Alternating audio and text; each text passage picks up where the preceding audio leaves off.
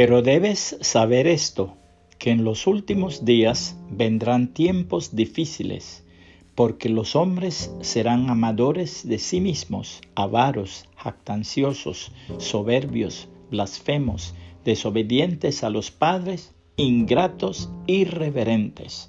Segunda Timoteo 3, 1 y 2, la Biblia de las Américas. El escritor inglés John Bunyan, que posteriormente escribió El progreso del peregrino, se refiere a una experiencia que tuvo que le hizo reflexionar y que él señala como el primer paso hacia su conversión al Evangelio de Jesucristo. Estaba un día sentado en un banco frente al taller de una viuda. De repente empezó a maldecir y a blasfemar el nombre del Señor. La señora que le escuchaba, aunque no era cristiana, se sintió muy molesta. Se le acercó y le dijo que aunque ella no se tenía por muy religiosa, temblaba de miedo frente a su profanación. John Bunyan guardó silencio, pero se quedó pensando en las palabras de esa señora. Poco después, movido por lo que ella había dicho, se acercó a un pastor quien le explicó el plan de salvación y Bunyan recibió a Cristo como su Salvador personal.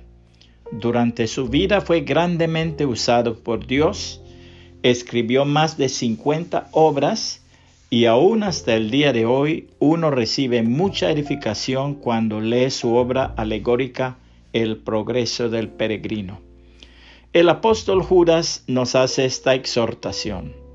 Amados, por el gran empeño que tenía en escribiros acerca de nuestra común salvación, he sentido la necesidad de escribiros exhortándoos a contender ardientemente por la fe que de una vez para siempre fue entregada a los santos, pues algunos hombres se han infiltrado encubiertamente, los cuales desde mucho antes estaban marcados para esta condenación, impíos que convierten la gracia de nuestro Dios en libertinaje y niegan a nuestro único soberano y Señor Jesucristo.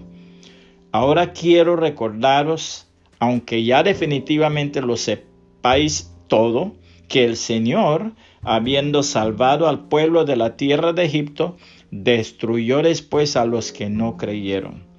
Y a los ángeles que no conservaron su señorío original, sino que abandonaron su morada legítima, los ha guardado en prisiones eternas, bajo tinieblas para el juicio del gran día.